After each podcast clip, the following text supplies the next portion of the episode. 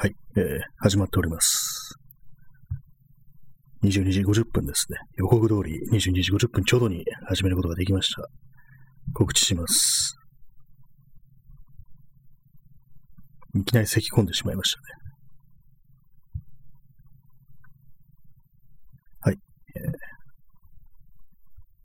始まりました。はい。さっきから思いっきり机に、作業台に手手をね、ぶつけたりしてるんですけども、まあ、なんか体の感覚がちょっとおかしいのかななんていうふうにたまに思うときありますね。こういう変なところにぶつかったりするときってありませんか？こう微妙にこう、体の感覚っていうか、この幅の感覚っていうものが狂ってくるなんていう、そういうことがたまにあるのかなと思うんですけども、そういうときなんとなくこう、ドアとかにぶつかってしまうなんていう、そんなことがあるような気がします。まあ、ないかもしれないです。なんか変変な話してますね、いきなり。まあ、今日もね、そういう感じで始めました。今日は多分あの31回ですからね。まだ1ヶ月ぐらいなんだっていう。まあそうでもないか。30数回やってる気がしますね。まあその数字のことはどうでもいいんですけども、まあなんとなく今、こう、つかみとしてね、こう、第何回ですっていうふうに割と言いがちなので、ふと思ってね、言ったんですけども、とりあえず、あの、最初なんで、朗読からスタートします。シャツに染みる汗の乾きが、憧れた夏の光をかすかにする。戻れない影のような日々。錯乱していく脳裏の奥を、オレンジ色の速さで駆け巡る。夢とうつつに、差をつけたほろ苦い時を、冷めていく熱い体に、二度と来ない夏の終わりをつける。そして今、日々は移る。夏のない季節へ。はい。あの何回か前に話しましたけども、あの、松田優作の夏の流れというね、曲の中に出てくる語りなんですけども、これ改めてこう、また、ちょっとね、YouTube で聴いてたんですけども、結構なんかいいですね、この曲。最初聞いたのはこの映画の中でね、聞いたんですけども、その最も危険な容疑だったかな、その松田優作がこう殺し屋を演じるっていうね、やつなんですけども、そんなにハードボイルドなんですけども、まあ、展開としては、結構その、割とね、コメディっぽい感じで、なんか後のあの探偵物語みたいな感じのキャラなんですよね、主人公が。割にこうなんか情けない感じで、最初いきなり雀荘みたいなところで負けて身ぐるみ剥がれるみたいなそういうとこからスタートしたりするんでね、割と面白い作品であると思うんですけども、まあ、古いね、こう映画なので、やっぱりこう、なんか女性に対するね、なんなんていうかそういう態度とかそういうものはやっぱこう、昔の昭和だなみたいなそんなところはあるんですけども、まあなんていうか、これが、この作品があの、探偵物語の原型みたいな、そんな感じがするんですよね。まあそんな感じで、いきなり唐突に今日はあの、朗読というかね、語りからね、スタートしましたけども。で、この曲のね、改めてさっき聞いてたんですけども、割と歌詞がね、なんかちょっといいなと思って、で、その中であの、俺の弱さをわ詫びたいよ。落ちたままで前に進めないっていうね、こういう一節があるんですけども、なんかね、いい、いいですねっていうかね、なんか落ちたままで前に進めないなーなんていうね、なんか自分もなんかそんな気持ちになってきますね。こういう曲を聴いてると、前に進んでないななんていうようなことをね、本当にここ数年感じているんですけども、皆様いかがでしょうか。まあ、特にこのコロナ禍においてさらにこう前に進めないようなね、感じっていうのが非常にこう強まってきてると思うんでね、そういう気分にマッチする曲だなと思いました。この松田優作の夏の流れという曲っていうね、はい。まあ、そんな感じでスタートしました。第30何回ですけども。皆様いかがお過ごしでしょうか？今日は火曜日ですね。火曜日といえば、サーズデイ。サーズデイとチューズデイってなんかこう、ごっちゃになるんですけども、Monday、チュ Monday、Tuesday、Wednesday、Thursday、Friday ですよね。なんか Thursday と Tuesday がなんかこう、微妙にね、字面が似てますからね、なんか勘違いしがちなんですけども、あの、多分マザーグースだと思うんですけども、あの、 Thursday's Child っていう、木曜日に生まれた子供は、子供は旅に出るなんていうね、そういうのがあるらしいんですけども、それをあの、デビッド・ボウイが曲にして、 Thursday's Child なんていう風に発表してたことを今、ふと思い出しました。まあ、サーズデイからただ連想しただけですんで、まあ、それだけなんですけども、まあ、デビッド・ボーイもね、だいぶ前にお亡くなりになりましたけども、こう、デビッドボーイじゃなくて、なんかデビットボーイってなんかこう、濁らないでね、取っていっちゃいがちな、いっちゃいがちですね、日本人は。まあ、それだけなんですけども。まあ、今日はね、そういうわけで、あの、タイトルが、あ、のネットでの振る舞いこそが本性という説っていうね、そういうものなんですけども、これは、どうなんですかね。結構言いますよね、あの、まあ、あの、普段ね、こう、接してたりとか、まあ実際会ってみて、対面で会ってみて、すごいね、ジェントルな振る舞いをしても、裏でっていうかね、まあインターネット上でね、ひどいこと言ってる人っていうのは、そっちの方が本性なんだよって、そういうふうにね、まあ言われがちですけども、言われがちですけども、そうじゃないってわけじゃなくて、私もそう思いますね。普通にまあ、ネットのひどい振る舞いの方が本性なのかなっていうふうに思うんですけども、まあ、人間の本性というものが何なのかっていうね、風になると、ちょっとね、あの、込み入ってくるんで、それはね、ちょっとスルーしますけれども、まあそうなんですよね。まあ確実にその悪い方の一面っていうのも、その人の一部というかね、すごく大きな側面であると思うんで、だからまあそのインターネットでね、ひどいこと言ってたら、まあ、それも確実にその人の一部なんだよっていう、そういうふうには思ったりしますね。結構ですね、あの、何ですかね、こう、ツイッターとかを見てると、まあ、ああいうのってまあなんか人にね、こう、リアクションだとかリプライだとか飛ばせるわけで、でそういう時になんか人がこう、何を、どういう人にどういうことを言うかっていうのを見ていくと、割となんかその人の人間性みたいなのが透けて見えるっていうことがあるような気がするんですけども、まあ、特にあの、男ですね、男性ですね、男性がね、こう、他の人に向かってちょっとなんかぶしつけなというかね、失礼なとか、場合によっては罵倒とも取れるようなリプライとかをね、する場合、そういうのをなんかこう、ね、つぶさに見ていくと、これよく見るとなんか女の人っぽいアカウントにだけ言ってるな、みたいな、そういうことってね、割となんか見かけるんですよね。まあ、誰がどうのって話じゃないんですけども、まあ、これはあの、ツイッターでフォローしていただいている皆様のことではないので、ご安心ください。もう全然知らない人なんですけども。いや、知らない人でもないから知ってる人かな。また私がね、こう、私の本当のなんか、ね、フォロワーさんのことではないので、ね、ご安心くださいというふうには思うんですけども、結構ね、あるんですよね、こういうの。それが、なんていうんですかね、あの、まあ、元からね、普段からこう、誰に対してもね、つっけんのというか、つっけんのっていうかなんか、ね、そういう感じのね、悪い面をね、あからさまにしてるんだともかく、なんだかんだ言ってこう、ネット上での振る舞いは正しいというか、正しいけれども攻撃性が強いみたいな、そういうタイプですね。いいこと言ってんだけど、なんかこう、ね、すごく攻撃的だなみたいな、そういう人って結構、まあ、いるかとは思うんですけども、そういう人がなんかこう、他の人に絡むに当たって、ね、よくあるんですけども、それを見ていくと、どうもこれはなんか、女というね、ものに、女と分かれば、そういうね、ぶしつけな、失礼な、ね、本当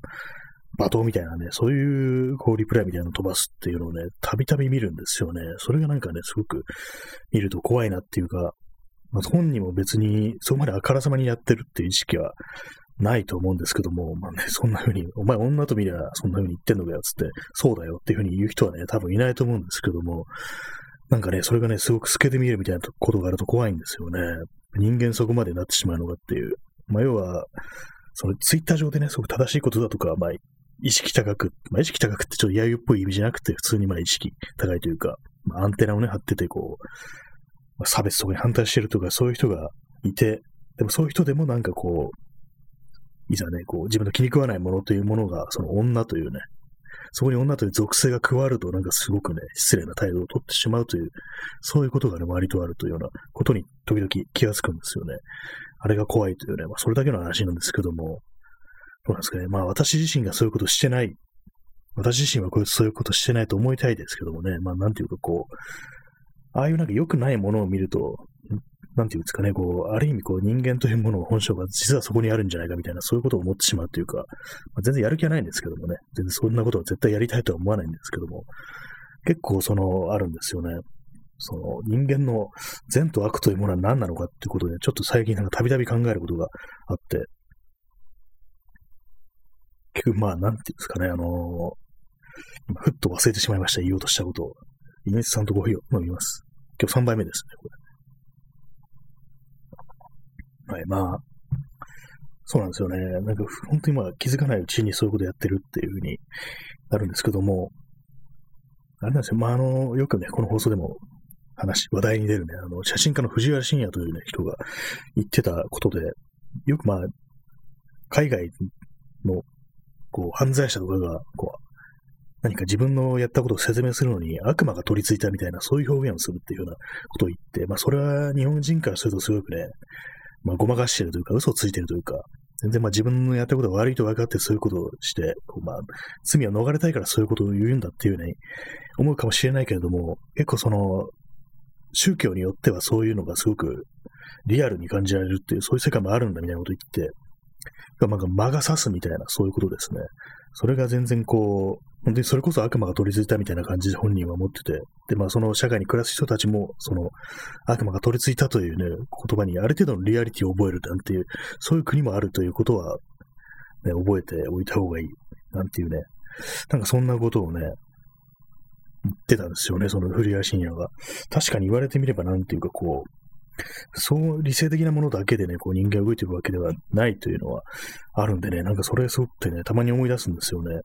なんていうかこう、そういうなんか悪いものを見ると、その自分がなんかいつかね、その魔に取り憑かれるのではないかっていうね、なんかちょっとスピって聞こえるかもしれないですけども、割となんかこう、やらかすときっていうのはね、そういうような感覚ってね、結構自分はなんかあるような気がするんですよね。まあ私は別にそんな犯罪を犯したこともないしね、そういうことをあんまり、そどっちからかというと遠遠いかもしれないですけども、でもなんか妙にね、その、ちょっとね、リアルな怖さみたいなのを感じるんですよね、その悪魔が取り付いたっていうね。まあ、悪魔取り付いたって表現はあれですけども、まあ、そもそも魔が差すっていう表現ですね。まあ、なんか、前にあの、この映画の話した時に言いましたけども、あの、ライド・ウィズ・ザ・デビルっていうね、あの南北戦争の映画で、まあ、タイトルがライド・ウィズ・ザ・デビルっていう、まあ、これ多分魔が差すっていうね、ことなのかもしれないですけども、まあ、それであの、まあ、主人公たちの南軍の兵士がね、こう虐殺行為に及ぶっていうね、そういうシーンがあるんですけども、それをまさにこう、ライド・ウィズ・ザ・デビルっていうふうに表現したのかな、なんていうふうに思うんですよね。まあ、そんな感じで人間の悪というものは、ね、完全に切り離せるものではないのではないかみたいな、そんなことを思ったりしてしまうというね、そんな話でございました。えー、DJ 特命さん、アンチフェミ。これは、この記号の読み方は何ですかね。アンチフェミは必ずしもマジョリティではないという、そういうことですかね、これ。結構な記号の読み方ってなんか忘れちゃいますよね。このね、記号、わからないですよ。わからないですよ。わかるんですけども、あの、言葉にできないです。ね。まあ、アンチフェミニっていうのはマジョリティじゃないぞっていうね、そういう、イコールに近いか、あ、イコールに近いですね。アンチフェミは、まあ、マジョリティに近いと。まあ、そういう感じなんですかね。まあ、でもそうですね。確かにまあ、まあ、とにかくにこの国の感じからすると、ね、アンチフェミ、アンチフェミというね、言葉を、名前を付けられなくても、まあ、そうだろうなっていう感じはありますよね、そもそも。やっぱりそういうところが、まあ、たとえこう、人のね、いる場でこう、自分はこう、ね、女性差別に反対っていうようなことをね、拳ぐっと握って言ってても、やっぱりいざとなるとそういう態度が出てしまうっていう、まあ、それこそまあ、間が取り付いたって言ったらあれですけど、あれかもしれないですけども、まあ、本性というかね、まあ、染みついたものっていうのはそういう時に出てくるのかななんていうふうに思ったりしますね。どうですか？皆様の周りにはそういう感じの振る舞いというものは結構ありますか？やっぱりこう、ね、女と見ればなんていうね、そういうことがあったりして、まあ私はね、結構あるんですよね、まりで。まあそのネットじゃなくても、こうリアルの、ね、リアルでしかね、こうやりとりがない人とか、でもなんか、この人なんか、そんな女性と見るとなんかかね、当たりがきつくなるな、みたいなことってのは結構あるんですけども、まあ、これはあの、女性というところにいろんなね、こう、属性が代入できるのかもしれないですけども、割にあるよなと。で、まあ、その、そういうのが逆ね、すごく目立つのが、まあ、インターネットというところで、まあ、そういうのは言葉でね、その普段その人が言ってることが残ってて、その態度としてね、そういうのがすごく見えるから、いざという時にそういうふうに攻撃的な振る舞いをすると、こう、やばくなる、やばく見えるっていうね、そういうことかもしれないですね。まあ、結構具体的に誰の話してんだっていうね、そんなこと言われそうかもし、言われそうですけどもね、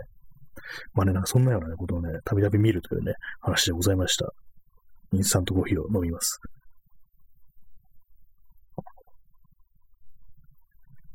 まあ、そうですね。ネットでの振る舞い。ネットでの振る舞いが本性ってなると私はどうなるんですかね。ネットであんな意味のわからないことばかり言ってるのが、まあ、本性かと言われれば本性だろうなと思います。本当にこう、割とね、そんなにこう、自分では、自分の意識ではそんなに普段ね、喋ってるのと違わないと思うんですけども、どうなんですかね、実際あったことある人が、から見るとなんかこう、だいぶキャラ違うなんていうふうに思われるかもしれないですけども、割にそうですね、あの、そのインターネット上では、まあ、特にツイッター上で見ると、なんかあんまこう、実在する人間の感じがしないっていうようなことは、結構ね、前から言われるんですけども、まあ、それもあれですね、このまあ、ポッドキャストというか、ラジオを始めてからそれも少し変わったかもしれないですね。こいつ本当に実在するんだ、みたいな、そんな風にね、思っていただけたかもしれないですけども、割にこいつしかも喋るな、みたいな、毎日毎日一人で喋ってて行かれてるなっていうね、そんな感じですけどもね。そうなんですよ。実はあの、私は喋ることができるっていうね、肉体を持ってるんですよね。結構、インターネット上のデータではないという、ね、そういう非常にこう、衝撃的な事実がね、今明らかになったんですけども、肉体を持ってるという、受肉してるんですよね、要は。なんだろうっていう感じですかね。受肉ってなんだよって話ですけどもね。まあ、そのようなね、顔、顔、顔じゃないや、そのようなね、こう、人間であるというね、まあ、いわゆる人間宣言をね、持って始めさせていただきました本日の放送なんですけども、今日はね、あの、始める前に、こう、あれなんですよ。いつも私、あの、楽屋ですごくね、真剣な顔をしてね、この放送に挑むにあたって、こう、祈りを捧げながらね、こう待ってるんですけども、っていうのはまあ冗談なんですけども、なんていうんですかね、お笑い芸人とかが、なんかドキュメンタリーみたいなの出てて、でまあ、楽屋とかですごい真剣な顔してて、本当にまあ、笑いの和の字もないようなね、そういう深刻な顔してるところを結構見せるなんていうのが、たまにあるような気がするんですけども、ああいうのってなんかこう、あんまり見たくないっていう気持ちがあるんですよね。そんななんかマジな姿勢をなんかこう、人を笑わせる人がね、からね、出されてもっていう感じのことは結構ね、私は思うんですよね。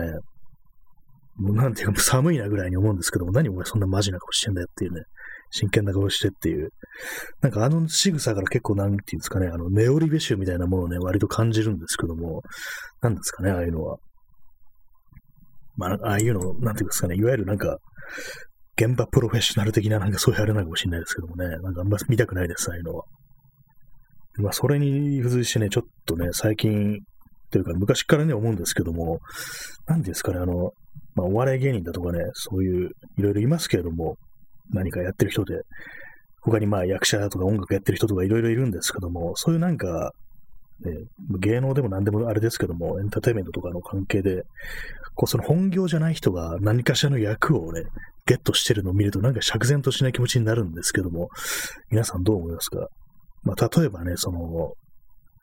本業は役者じゃないのになんかこう他のね、こう、ことでキャリアを築いた人が急にこう役者として出てくるみたいな、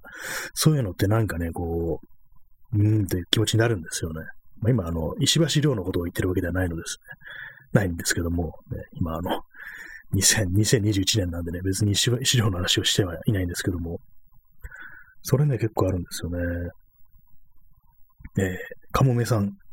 ネットの世界もだいぶ変わりましたよね。昔ほど性別とか顔とか個人情報をオープンにすることに抵抗がなくなったというか、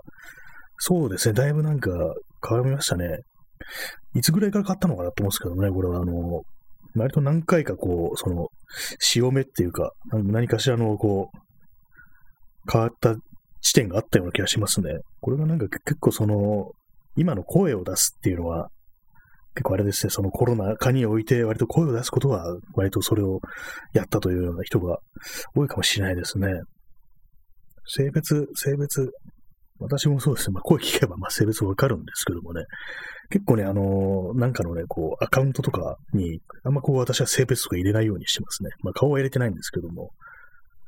そうなんですよね。でもまあ、こういうふうに、こう、声は出してるというわけでね。まあ、実際、まあ、顔はね、すごくね、こう、甘いマスクのね、ブッチキャシリにそっくりなね、おじさんですけどもっていうふうに言わせていただきます。なんか今何言ってるかちょっとわかんなくなりましたね。少し今途中で恥ずかしくなったわけのわかんないこと言ってしまいましたね。えー、Facebook とか Twitter とかで始めたばっかりの頃は批判が大きかった記憶。ああ、そうですね。確かに。昔は全然こう何にも出さずにっていうような感じでありましたよね。基本的には何もこう出さないという自分の情報は、まあ、せいぜい性別ぐらいっていうところですよね。まあ、性別もそれもなんか、そのネットの世界は男がいる、男が当たり前っていう、男で当たり前っていうのはそんな感じだったと思いますね。特にまあ女の人がこう、ネットで何か発言するときとか、逆になんか男のふりをするっていうようなことが結構あったみたいな、そんなことはね、聞いたりしますね。昔はなんか男のふりで、男の言葉で、ね、こう、書き込みとかしてたなんていうね、書き子してたなんていうね、そんなことをね、割に聞いたことがありますね。それぐらいなんかこう、女と分かると絡んでくる人が多いっていうね、まあ、それこそさっき言ったみたいな感じでね、女と分かればこう、無礼な態度を取るなんていう、そういう人が結構いたりね、変な執着してきたりっていうのは結構あったと思うんですよね。まあ、そのせいでこう、それに対処するために男のふりをするなんていう、そういうことがね、割にあるっていう、そんなところだったんでしょうね、昔のインターネットというのは。ね、DJ 特命さん。お笑いは絶え間ない適者生存の場なので、そこで生き抜こうとするとお笑い芸人は寝滅びになってしまうっていう。まあそうですね。やっぱり、そんな感じになりますよね。基本的になんかこう、お笑い芸人は、そうっていうね、イメージがあって、まあ大体ネタもなんかそういうのをね、反映してか、まあ要はね、結構まあ弱いものに対してでかい態度に出るっていう、それが面白いみたいな、そういう時代が結構長く続いてたようなイメージありますけどもね、今もう少し変わってきてるのかななんて思うんですけども、でもその、ま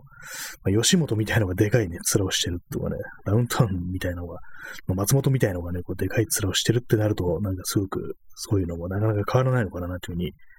思ったりしますね。まあ、そういう感じなんでね、こう、私もこのラジオだとか、まあ、ポッドキャストとか結構お笑い芸人がやってるっての多いんですけども、まあ、あんまり聞きたくないなっていうのがありますね。なんか面白くない、面白くないって言ったら失礼ですけども、いろんな人いますからね。なんかあんまりそんなには聞きたくないなっていう感じではありますね。で、まあ話はね、ちょっと戻るんですけども、あの、本業じゃない人がね、何かしらの役をね、こう手に入れるっていう、まあ、あれですよね。まあ、音楽でこう、まあ、こう何かしらのキャリアを築いた人が急にこうなんか役者やるとかね。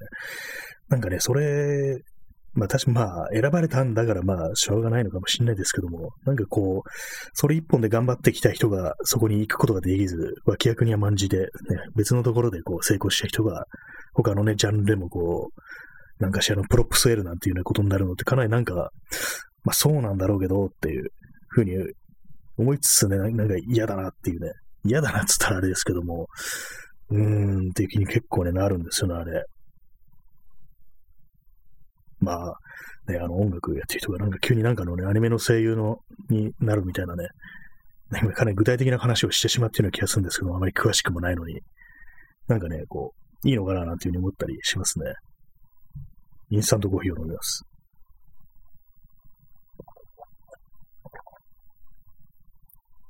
まあ、こういうね、こんな、ちょっとね、微妙な話だなと思うんですけどもね、まあ、その、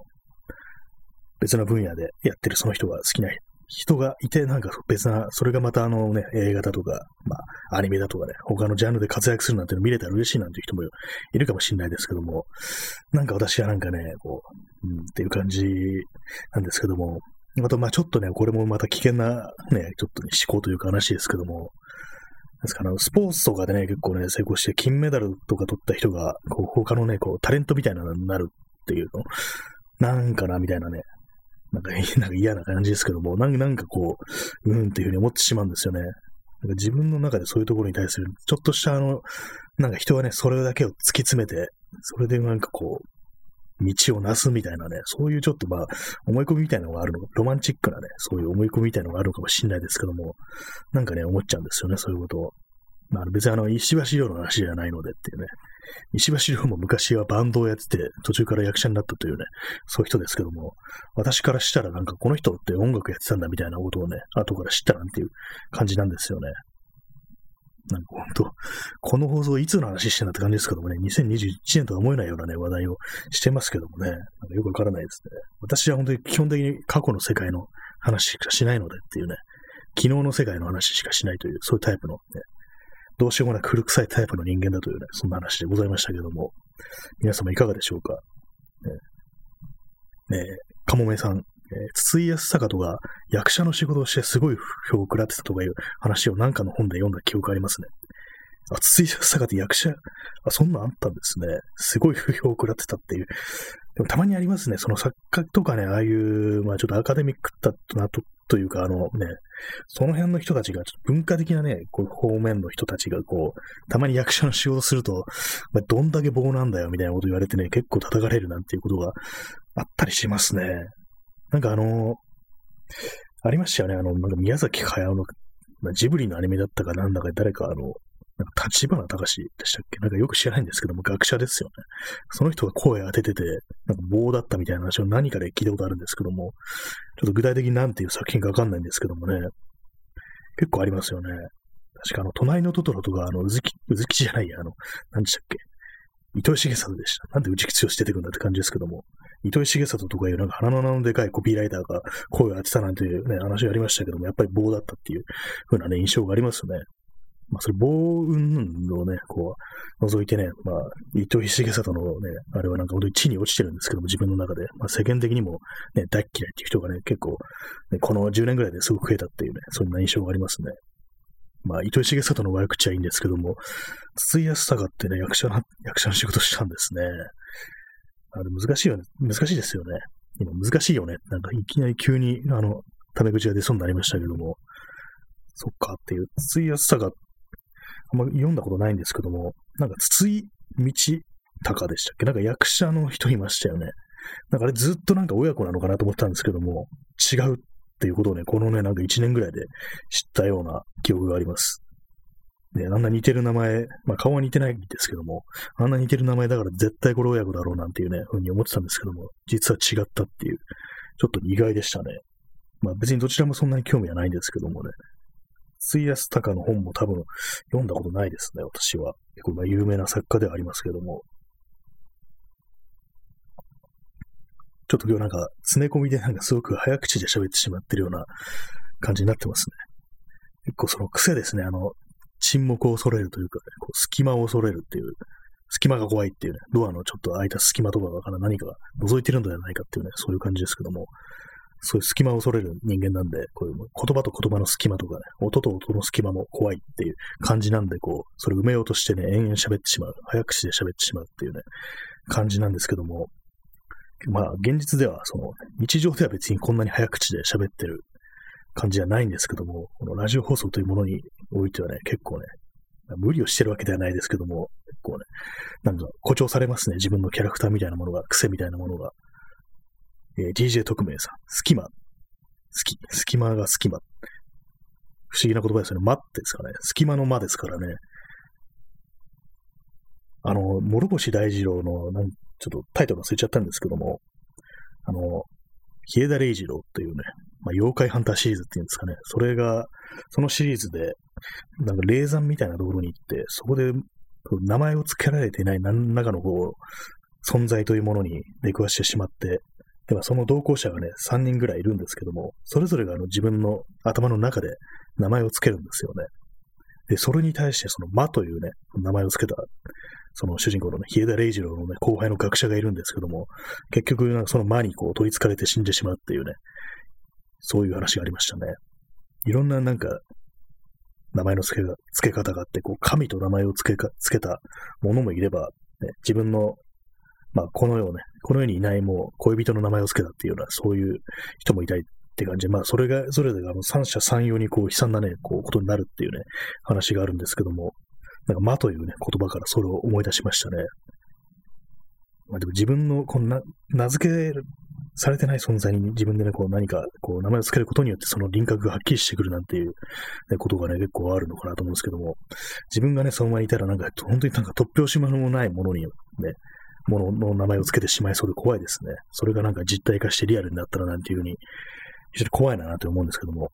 まあ、くだらないものをね、思い浮かべてしまいそうで嫌ですね。こう自分の思ってることが現実化するっていうのは、あの、ストーカー、あの、ストルガツキーのね、ストーカーという作品、まあ、タルコフスキが映画化してる、あれありますけれども、まあ、あの、願いが叶うという部屋が、こう、ゾーンと呼ばれる場所にあって、そこに入ると自分の本当の望みが叶うという、そういう、まあ、伝説があるっていうね、話なんですけども、でも、ある男が、こう、自分が、自分のね、死んだ弟を生き返らせたいと思って、その部屋に入って、行ったものの手に入ったのは大金だったっていう、自分の本当の望みというものは弟じゃなくて金だったんだというね、それに、そのことに気づいて絶望して自殺するなんていうね、そんなエピソードがありましたけどもね、なんかね、そんなようなことになってしまいそうな気がしますね。その名前、名付け得ないものに名前を付けるということでね、何かが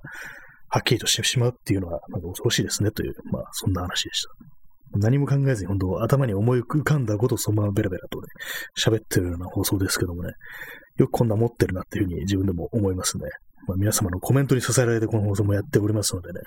そんな感じでね、今日もブツブツと言ってきたんですけども、まあ、このネットでの振る舞いこそが本性という説っていうのは、まあ、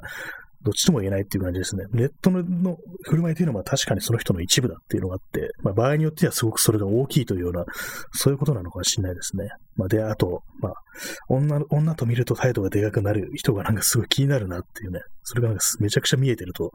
なんか恐ろしいなっていうふうに思うっていうね、まあ、それこそまだなっていうふうに思いますね。そんなね、話をさせていただきました。ね、そんな感じで本日、この辺りで、えー、終わりたいと思います。それでは、おやすみなさい。